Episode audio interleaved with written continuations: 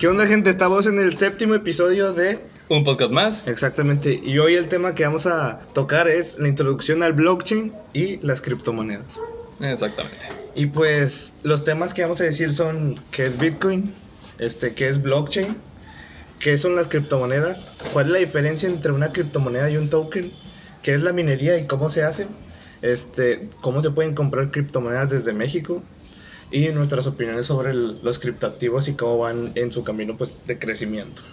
Y pues no podemos iniciar este podcast sin antes hablar de la reina y pionera de todas las criptomonedas. ¿Sabes cuál es? Bitcoin. Exactamente, Bitcoin o BTC. BTS. No. Ah, mira, patrocinando la Sí, moneda. man. Entonces, Bitcoin es una moneda, es una criptomoneda que fue creada en 2008 por Satoshi Nakamoto, o bueno, ese es su alias, ¿no? Porque no Del sabemos. cual nadie sabe su identidad. De verdad. Ajá. Debido a que si se supiera, estarían muchos pedos de acuerdo a impuestos. Mm, puede ser, quién sabe. Pero bueno, suponiendo que es su alias o que es una persona real, no importa. Satoshi Nakamoto la creó en 2008. Y cada centavo de Bitcoin, en honor a su creador, se le llama como Satoshi. Y solamente es divisible entre 8 decimales, o sea, solamente 0.000000000 y ahí ya llega la capacidad. Ocho de ceros, Bitcoin. pues. Exactamente, 8 decimales. Bitcoin nació como una protesta, güey, contra ¿Sobre? las, contra las monedas tradicionales y las transacciones bancarias, contra los terceros, los intermediarios.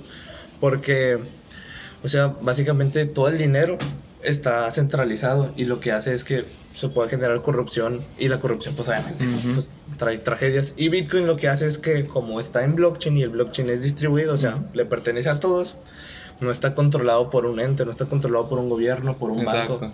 es libre, o sea, es como que de las mejores protestas, por así decir, que se pueden hacer contra la centralización, la corrupción, las élites malas y todo eso. Sí, o sea, no tiene derecho de admisión, pues. Sí. Ni sí. el riesgo del doble gasto. Exacto, que esas son Claro. esas características.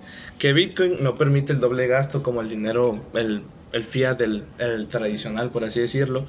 Este, no tiene un, pues como que un derecho de admisión de que, por decir, para que puedas comprar Bitcoin tienes que ser así, tal y tal. O sea, Ajá, tienes- o sea, tienes que Cualquier persona puede tener Bitcoin, simplemente ocupa tener su dirección a donde le pueda llegar el Bitcoin. No tiene el riesgo de terceros, o sea, no hay como un ente que controle todo el dinero. Por decir, en el dinero tradicional puede ser, por decir, si yo le quiero mandar dinero a Irán, estoy yo, y luego está el banco, y luego está Irán. En Bitcoin es peer-to-peer, se le llama, o sea, entre Irán y yo, nada más, persona a persona. De hecho, se puede adquirir desde el celular y lo podemos enviar desde el celular, que no tiene tanto chiste. Sí, y la comisión por transacción es nada, porque como lo dijimos en el podcast pasado, no te cobran porcentaje, sino una cantidad establecida.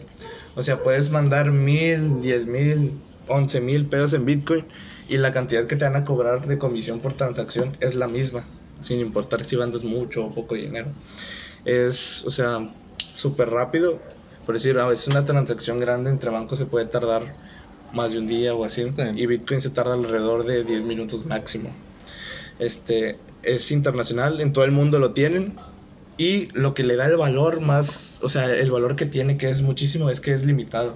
O sea que son piezas limitadas, es un número establecido de estas, no es una producción totalmente infinita, vaya. Sí, o sea, Bitcoin está hecho para que sean 21 millones de Bitcoin. Una ¿Nada más? vez, nada más. Ah, ok. Y no sé si vamos en 19 millones, 20 millones o 17 por ahí, pero estamos ya casi llegando a los 20 millones. Y una vez llegado a los 21 millones de Bitcoin, ya, es todo, ya no hay más. Y ahí va a ser cuando su valor explote.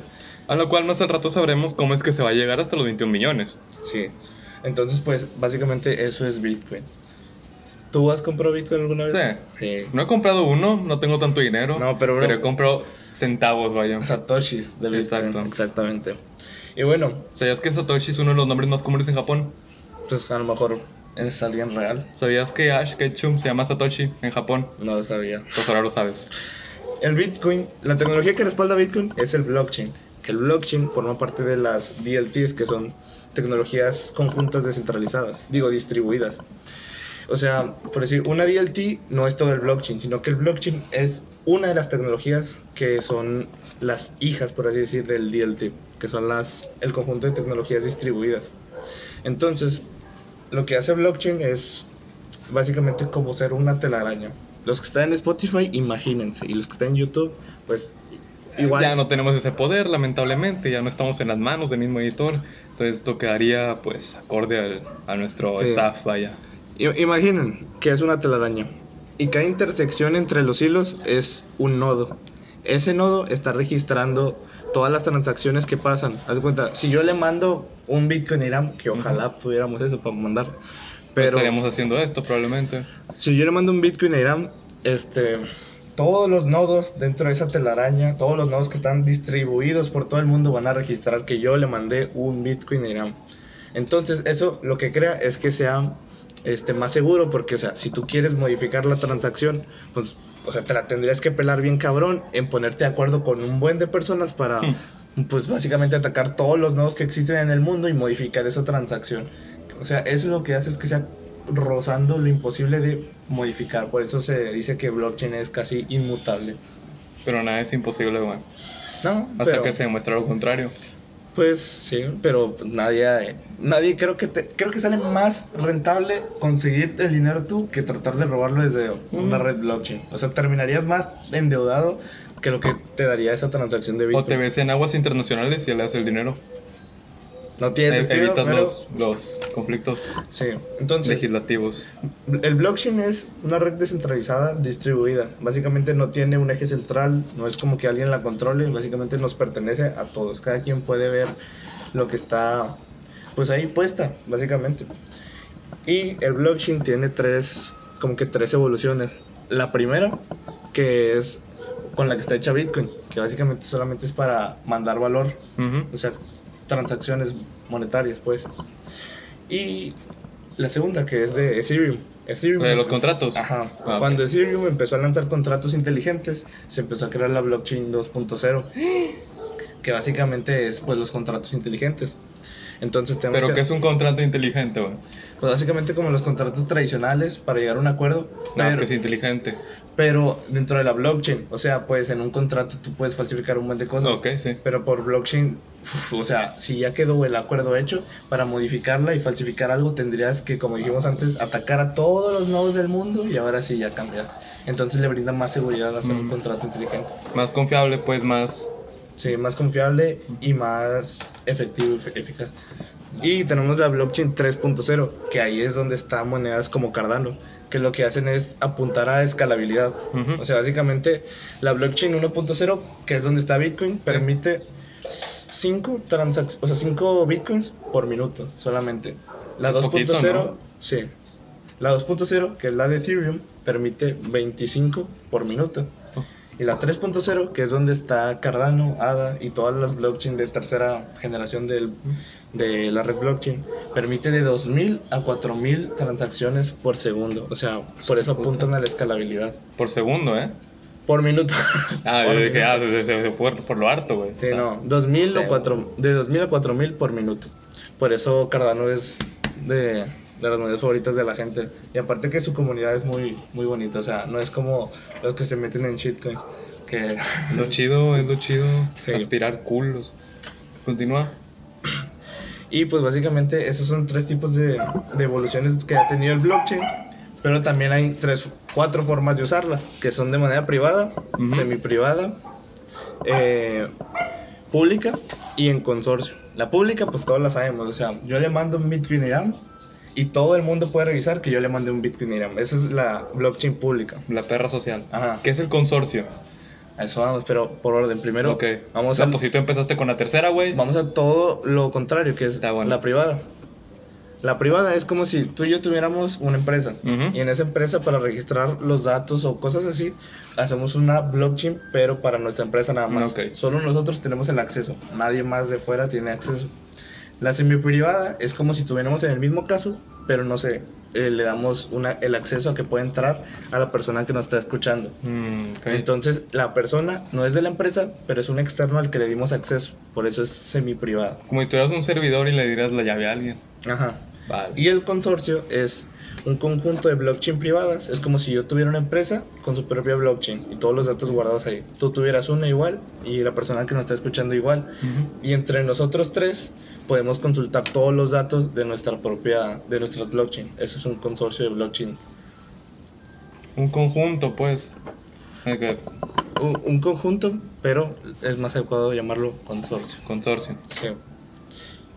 ¿Tú sabes qué es una criptomoneda o no sabes? ¿Qué es una criptomoneda? Te, primero te pregunté si sabes o no, güey. No lo sé, por eso Ok. pregunto, ¿qué es una criptomoneda? Va. Pero si sabes que es una moneda. Sí, ¿Ok? Sabemos que una moneda es algo a lo que se le da un valor para adquirir un beneficio. sí. Entonces ahora imagínate que un loquito dijo, eh, eh, el blockchain está chido, güey. Vamos a hacer monedas con el blockchain. Al principio nadie le creyó, güey. Valían centavos de Sí, bolívar, o sea, pa- pens- para que te des una idea, güey. Pensaban que era un loquito. Ajá. Pero entonces la gente dijo, eh, no manches, como que está curado, ¿no? Lo empezaron a adquirir, igual que los diamantes y el oro. Entre más escasez haya de estos, más sube su valor. Que fue lo que le pasó a Bitcoin. Tenemos en cuenta que prim- primero no costaba ni un centavo de dólar, o sea, costaba menos. Sí, era ¡Uh! casi como... Compramos una pizza con 3.000, más o menos 3.994 fue la pizza. que con eso ya tienes para vivir hoy en día. Hoy en día sí, con eso se, se fácil. ¿eh? Es más, creo que con tres bien, bien usaditos los pu- puedes vivir a Sí, gusto. pero con 3000 te puedes jubilar y puedes jubilar a, a lo mejor a tu siguiente hijo, o sea. A tus siguientes dos generaciones. Si las tratas bien, digo, ya si sí. tan Entonces, estúpidos, pues bueno. ¿Y una criptomoneda qué es en sí? Una criptomoneda, que vendría siendo este conjunto de data, pues la forma de una moneda, pero no solamente es de que un icono vaya. O sea, no solamente yo creo una criptomoneda porque se me salió del gusto, la criptomoneda vaso. Y sale así esto, pero en un círculo. Pues no, no funciona así. Tiene que tener un propósito detrás, con el propósito de Cardano, el cual es Básicamente Cardano quiere ser internet de todas las criptomonedas. Exactamente. Entonces, como Cardano tiene su propósito, por ejemplo, tenemos a la shitcoin de Orca, en la cual quería servir para salvar a las ballenas y orquitas del mundo. O la otra que era de plantitas, no me acuerdo cómo se llamaba. Digo, pero básicamente eran como, como si fueran ONGs, pero metidas en criptomonedas. sí. Como tipo proyectos sociales, vaya, para la gente que no haya entendido el ONG, pues sería eso. Pero no solo sociales, digo que también hay tecnología, nada más que se diferencia entre shitcoin y ya una criptomoneda más seria, como... ¿Cómo se llamaba el que le invertí hace mucho? Que iba para 2025. Mm, Torrent. Sí. Que quería hacer, quería hacer el streaming, pero de todo. O sea, quería hacer un streaming mundial, vaya. Sí, basado en blockchain. Pero le estaba tirando a 2025, así que ahorita no tiene tanta relevancia. Sí, básicamente las criptomonedas no todas son hechas para mandar como ser pues monedas, pues, o sea, son más criptoactivos porque tienen proyectos diferentes, o sea, pueden ser redes sociales, tarjetas bancarias, bueno, bancarias entre comillas, pero para que lo entiendan. Este, pueden ser casas de apuestas, puede ser para apoyar, no sé, a sus jugadores favoritos de algún deporte, peleadores de algún deporte. Este, puede ser cualquier tipo de proyecto basado en blockchain, pero se les llama criptomonedas porque al final de cuentas en cada de esos proyectos eso, eso pues le da valor y es como Exacto. que lo que reúne el presupuesto. A la gente comprar está reuniendo presupuesto para que el proyecto Y crezca. porque tienen un cifrado criptográfico. Ajá. Pero en sí, la, la que sí es específicamente para mandar valor, como si fueran pesos, dólares, lo que sea, Ujú. es Bitcoin. Por eso, Exacto. o sea, eso fue su propósito principal cuando se creó. Y sigue siendo hoy en día lo mismo. Pero, ahorita que mencionaste las shitcoins, este, tenemos que tomar en cuenta que casi todas las shitcoins no son criptomonedas, aunque la gente les llama criptomonedas por desconocimiento. Son tokens. ¿Y qué es una token? Un token es básicamente un contrato inteligente que eh, digitaliza un activo y ese activo está sobre la blockchain de otra criptomoneda que si es una cripto, como por decir, un ejemplo de criptomoneda es Ethereum Ok. y un ejemplo de token es Dogecoin, porque Do- Dogecoin está sobre la blockchain de otra criptomoneda que no recuerdo si era Bitcoin o Ethereum, Bitcoin. Era la copia de Bitcoin. sí, pero está sobre su blockchain, o sea, no tiene su propia blockchain. Solamente está usándola ahí como un parásito, pues. Y otra característica de las criptomonedas, aparte de que tienen su propia blockchain, es que tienen su propio sistema de minería. Los tokens no tienen su propio sistema de min- de minería porque nomás son un contrato inteligente. O sea, básicamente tú puedes tokenizar lo que quieras, cualquier cosa, por medio de un contrato inteligente. O sea, si yo te quiero tokenizar a ti ahorita, te tomo una foto, No. te, te hago un smart contract y ya. Y ya eres un token. Y de paso me conviertes en un NFT. Sí, Como lo hablamos en el podcast anterior, el cual pueden ir a visitar acá abajo en la descripción o al lado en Spotify. Y que mañana, eh, que en el próximo podcast vamos a tocar el tema de los NFTs y contratos inteligentes. ¿Se puede hacer NFT una persona o no? Pues sí, como dije, o sea, le tomas una foto, le haces un token y ya. Tokenizado es un, es un NFT. En el siguiente les vamos a enseñar a cómo hacer NFTs a sus amigos. Y, y a comercializar con su imagen. Todas las criptomonedas. Sin su no sean- derecho. todas las criptomonedas que no sean Bitcoin Ni permiso. Son altcoins, o sea, monedas alternativas. O sea, ADA es un altcoin, Ujú. Ethereum es un altcoin, Chilis es un altcoin. La única que es Bitcoin, pues, obviamente. Chilis era de que se quería meter al fútbol, ¿no? Sí, Chilis básicamente su, su propuesta era que quería hacer como una casa de apuestas y una casa donde puedas apoyar a tus deportistas favoritos. Como caliente.mx que te regalan 400 pesos al ingresar. Ándale, como ese. Sí. No nos promocionaron. Entonces, ¿tú has hecho algún NFT, algún token? ¿Has visto No. alguna plataforma que tokenice cosas? No he entrado, pero sí las he visto. No me acuerdo cómo se llama, pero sí las he visto. Ah, muy bien. Pero te cobraban una comisión cuando lo vendías. Sí, pues básicamente le tienen que sacar. Entonces, sí, lo- las criptomonedas son el proyecto real. Sí. El token solamente es la digitalización del activo. Cualquiera. En serio, cualquiera. Tú puedes digitalizar lo que se te venga a la mente, aunque sea una tontería. Que tenga resultados buenos ya, pues depende, va, pero en sí, cualquier cosa puede ser un token. ¿Habría un costo detrás de ello? Algunas sí te cobran por hacerlo y otras te lo dan de que, o sea, ya lo puedes hacer Ya. gratis, pero te voy a cobrar la, Ok. la comisión. Como la página esa de los dibujos. Sí. Oh. O también, creo que, bueno, la, la más conocida, que fue la primera de NFT, fue la de CryptoKitties, Ujú. que básicamente eran NFTs de gatitos y ya. De- o sea, de- los podías comprar, pero fue bueno, o sea, tontería o no, se vendió muy chido todos los Como los gatitos. NFTs de Willy. Sí, que Willy tiene sus propios NFTs. Y Osuna. Osuna tiene uno. Lo tuiteó. Lo pueden buscar. Osuna NFT está ahí. El tweet. Está chido. Gira.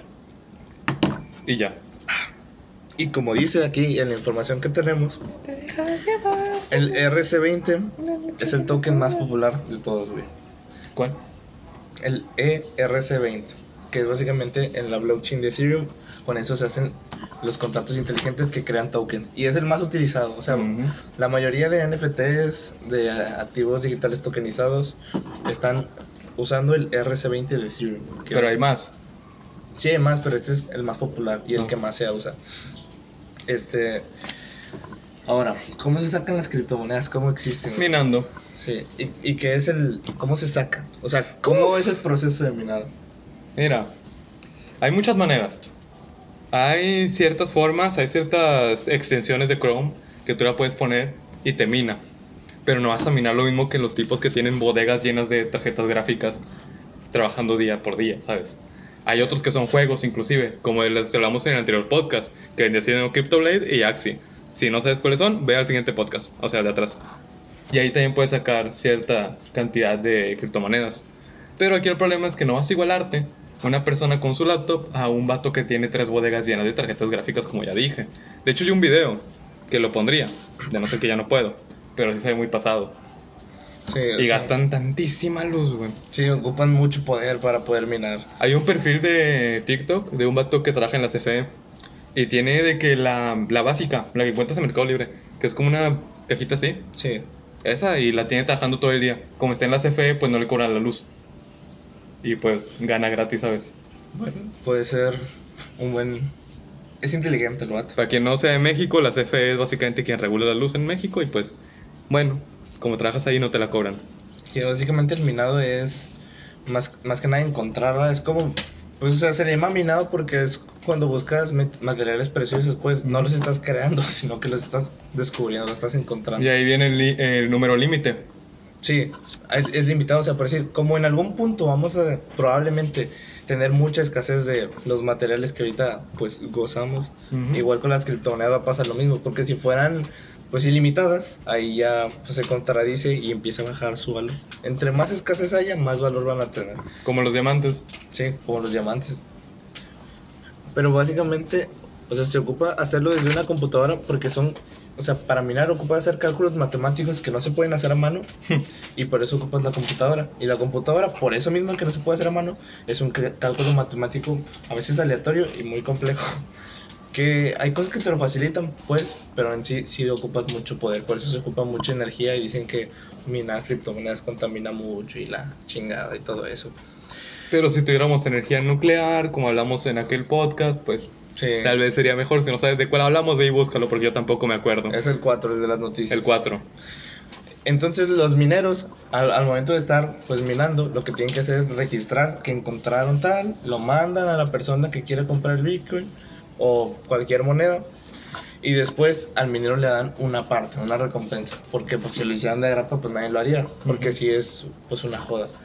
Pero básicamente si el minero encuentra, este, compra a la persona que se está buscando la transacción, al momento de que alguien ya tiene la transacción pues en, en cola, por así decir, el minero dice, ah, ya lo encontré, se une la transacción en cola de alguien que quiere comprar el, la moneda que... Con su hallazgo. Ajá, la moneda que acaba de encontrar el minero se, se unen, la persona tiene gran parte de toda la, lo que compró y el minero se lleva como un, una partecita de eso, muy chiquita, Ok. pero si se hace pues en grandes cantidades termina siendo pues, muy chido. Imagínate que el minero encuentra unos 5 bitcoins, o sea, Sí, sí, ya, ya vives el año fácil. Ya lo demás lo trabajas por gusto, güey. sí, básicamente. No, pues ya tengo más de 600 mil dólares.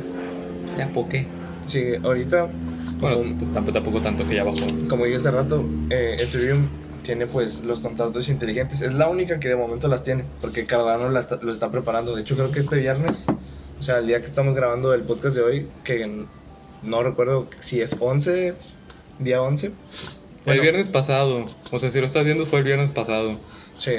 Entonces, el viernes pasado, tu persona que lo está escuchando, este Cardano dijo, o en nuestro caso va a decir, la fecha en que van a salir sus contratos inteligentes. Pero de momento solamente Ethereum los tiene. Y pues básicamente, como dije, el RC20 es el más popular, más usado. Y con, los- con eso se pueden hacer D-Apps, que son aplicaciones descentralizadas.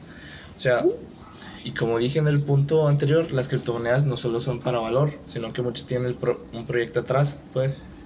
Entonces, este, por decir, hay redes sociales basadas en blockchain que usan contratos inteligentes. Hay, pues en Chile, como casas de apuestas, pueden tener su propia blockchain o no. Y así hay un buen más de proyectos que están usando las DApps, pues como CryptoKitties Ajá. es una de esas. También, CryptoBlades es un jueguito. también es una DApp. Exacto. Blue Ocean, algo así, o eran donde tú podías crear tus NFTs casi gratis. En- Sí, ¿no? Sí, todas esas son aplicaciones centralizadas que se pueden hacer gracias a los contratos inteligentes. Hay que crear unos, ¿eh? Y, y de hecho, no estoy 100% seguro, pero lo comento porque ya lo intenté. Es que tú puedes hacer un contrato inteligente con Ethereum, o sea, en su blockchain, en un lenguaje de programación llamado Solidity Ok. que para los que sepan de programación se parece mucho a JavaScript. Y se hace desde un editor de texto, o sea, donde escribes el código, que está en la web, o sea, no tienes que descargar nada. Y bueno, ahí haces el contrato inteligente, que básicamente es como un número al azar, tú eliges un número al azar. Si adivinas el número que el contrato te mandó, se te da automáticamente un Ethereum. Así de huevos. Pero pues imagino que es un- es un número corto, güey. O sea, ha de ser un número primo para acabarle de chingar. Eh, creo que tú puedes los números, pero el, el chiste es que es aleatorio. O sea, tiene un Ok. método aleatorio. Tú no sabes cuál va a tocar. Y lo probé y de unas 20 veces que lo intenté, adiviné una.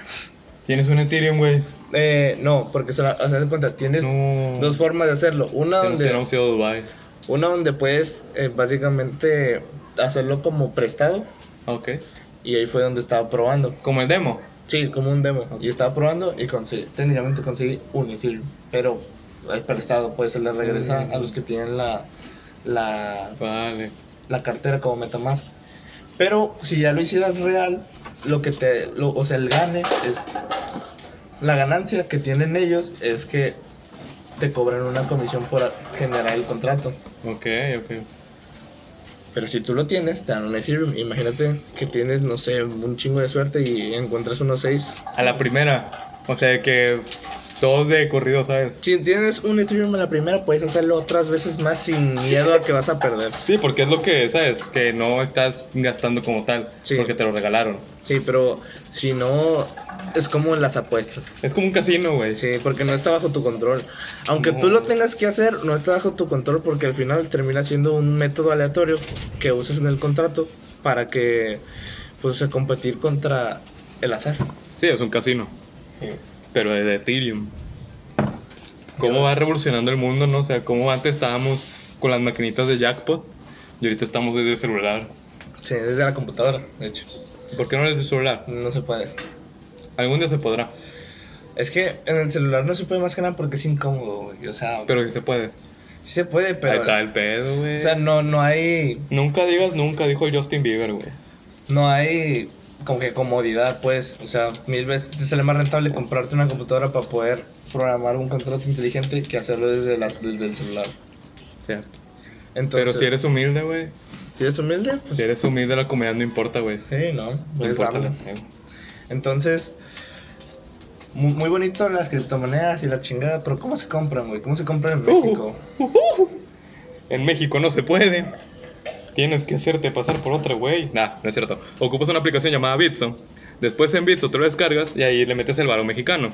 El cual, si se pudiera enfocar bien, se los mostraría, pero pues de seguro no se va enfocar. Porque pues no mames, está bien lejos.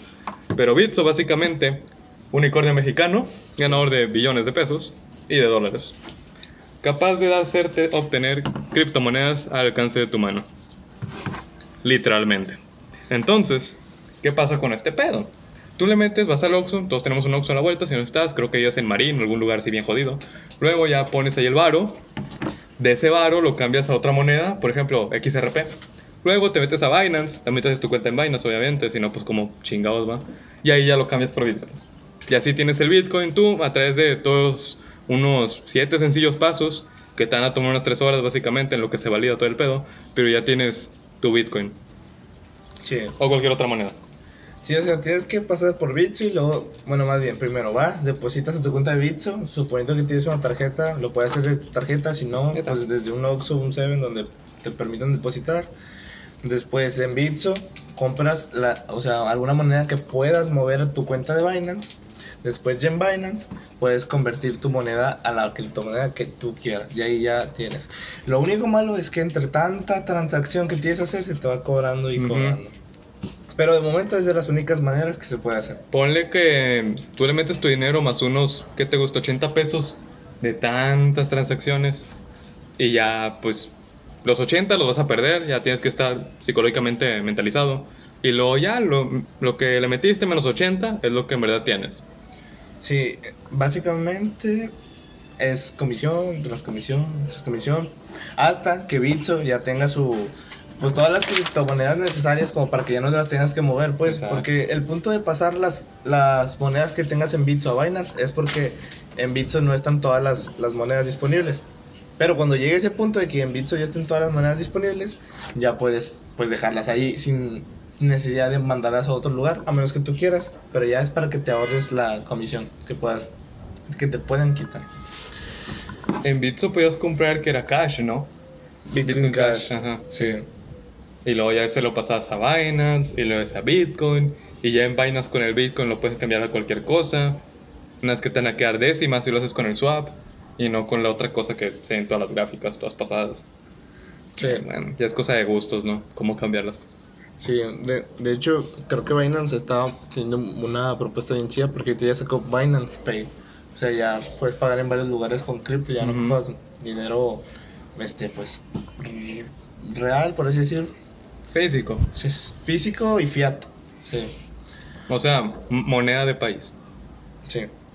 Y también puedes hacer más cosas desde Binance Pay. Ya también Binance te permite hacer NFTs. Uh, Sí, de hecho, hay que revisar eso porque está interesante. O sea, Binance ya tiene todo el ecosistema de cripto ahí dentro de ellos. Lo único malo es que siguen bloqueando el acceso a Latinoamérica. Entonces, todavía no estamos preparados para tanto. Apenas hace tres años a Tlaxcala le pusimos sus primeras escaleras eléctricas, güey. Y quieres que aprendan a criptomonedas, güey. por eso de momento se usa Bitso, que es el primer unicornio cripto mexicano. Te checas el descubrimiento de la escalera eléctrica, güey. Le calculas cuánto tiempo pasó hasta llegar a Tlaxcala y eso se lo sumas en el descubrimiento del Bitcoin, güey. Sí, y es cuando van a llegar a México, Sí. o al menos claro. a Tlaxcala. Sí. Entonces, en una encuesta que hice, nos preguntaron sobre Ada, güey. Ada, Cardano. personaje de Brojala. Que cómo vemos el, el futuro y el desempeño de Ada. O sea, para... Subió un chingo, ¿eh? Yo me acuerdo que cuando fue el año pasado, 0,33 estaba y ahorita está en un dólar con 80. Un dólar con 80 y sigue subiendo. Porque yo me acuerdo que lo revisé hoy en la mañana, estaba 80 y 86 por ahí, y luego ya subió a 87, 88. O sea, pero en, en ese mismo. Ayer en la noche estaba 88. Sí, y bueno, entonces bajó y regresó. Pero estaba viendo las gráficas de Ada y también iban todas en ascenso. O sea, Mm. básicamente estaban en, en diagonal, pero para arriba. O sea, en positivo. Esta tenía muy poco, muy poca pérdida. Pues todas las, las líneas eran verdes Sí. y descaradamente para arriba. Y entonces Ada yo la veo muy, pues muy potente, pues para meterle. Yo le metí.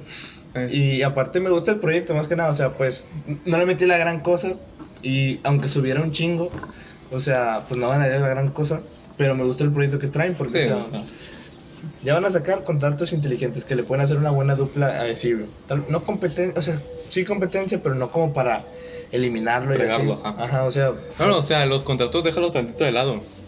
Es que quiere ser como el admin, güey, de la red, güey. Sí, Es el punchline que trae. sí, o sea, aparte lo que dijimos de las blockchain, Ethereum es 2.0 y Ujú. Cardano es 3.0, o sea, la cantidad de transacciones que se pueden hacer por minuto en un Cardano número más, güey. son muchos. Son de 2000 a 4000 por minuto, mientras que en Ethereum son 25 por minuto. o sea, tal vez eso afecte en cuanto al valor porque por lo de la escasez y todo eso, pero también le da otras cosas positivas porque o sea, ahora puedes escalar infinitamente. Bueno, también ha de tener sus límites, pero me refiero a que más rápido que la blockchain 2.0. Ujú. Y también cabe recalcar que el fundador de Cardano era el, el que había hecho Ethereum, Ah, pero A como gusto. sí, era un cofundador de Ethereum, pero como tuvieron diferencias, él Mm. se fue y creó Cardano, así de hecho, ¿no? De las debilidades de Ethereum.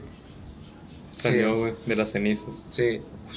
Y, el, el fundador de Cardano, hace poquito, bueno, nada más vi el título amarillista, no sé si sea verdad, pero salió que mandó a protestar a toda la comunidad de Cardano a Washington contra, o sea, para que apoyaran a las criptomonedas. Y pues toda la comunidad de Cardano fue a protestar a Washington. Increíble el, el poder de, de esa comunidad. Es que la comunidad de ADA es de las más bonitas de cripto. El poder de las comunidades y de los fanfics, güey. Cambian historias. ¿Tú sabes cuál es el fanfic que más ha influido en la cultura pop? ¿Cuál? Adivina, adivina, güey. Pues no Súper idea. conocido, es más, hasta te caga cuando lo escuchas en la prepa. No sé, el chavo del 8. No, no, es un fanfic, güey. Es un libro, pues. No tengo idea. ¿No? Señor staff, ¿usted sabe cuál es el fanfic más cabrón? ¿No? La Divina Comedia. ¿Sí? Es un fanfic. Mm. Y ha influido tanto, güey, en la cultura pop. Desde los círculos del infierno, güey, hasta todo el pedo de Dante. El fanfic de ese cabrón, güey. ¿Cómo afectó a la cultura? güey? Sí, es que básicamente si- saber hablar y saber escribir, o sea, suena muy baboso, ¿no? Porque Hay gente que no sabe hablar ni escribir, güey. sí, pero me refiero a que todos Yo, pensamos, yo no sé por qué tú les faltas el respeto, digo. Todos a- pensamos- Analfabetas se llaman. todos pensamos que lo sabemos Y hacer, mudos.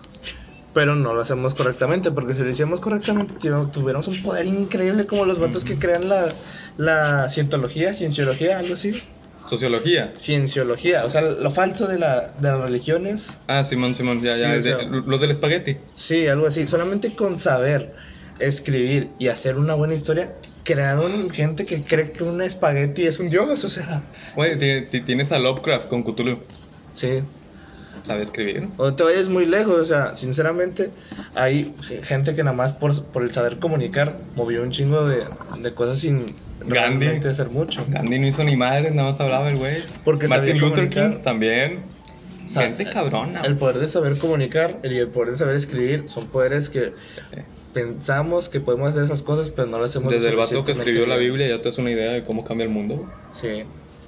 O sea, hablar, no, más bien, saber comunicar, saber escribir, puede hacer lo que tú quieras. Mira, si no supiéramos comunicarnos, no estuviéramos haciendo un podcast. Sí. Y si no supiéramos escribir, creo que no hubiéramos pasado del kinder, güey.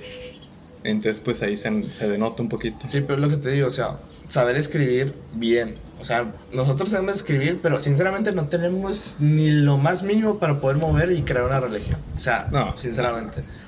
Bueno, aunque empieza una religión desde las seis personas, creo. Sí, pero o sea, Andas con tus panas, sí. una religión que mueva, pues. Ok. O sea, no tenemos ese poder. y, O sea, a lo mejor después sí, pero ahorita Al somos- ratito, Ah, ahorita somos creamos una religión, güey, y ya. Y poder de comunicación ¿De tampoco qué te lo gustaría el tenemos. Dios? Una silla, güey. Poder de comunicación tampoco lo tenemos, sinceramente.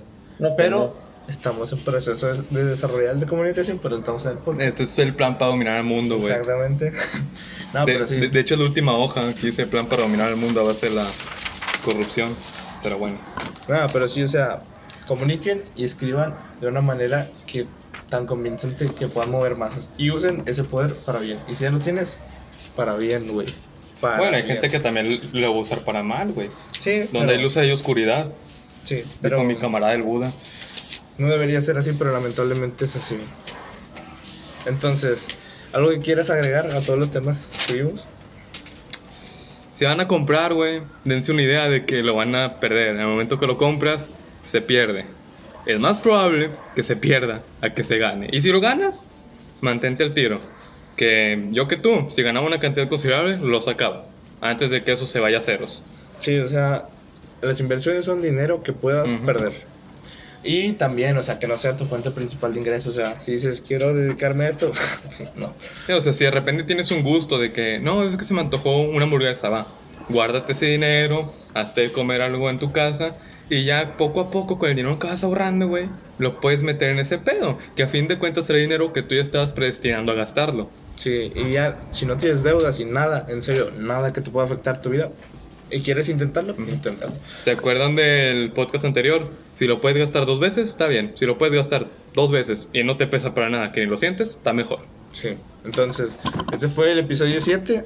En el episodio 8 vamos a hablar de los NFTs y de las aplicaciones centralizadas, contratos inteligentes y todo eso. Así que, Cómo NFTear a tus amigos. exactamente. Entonces, nos vemos el próximo miércoles en el podcast de los NFTs. Ok.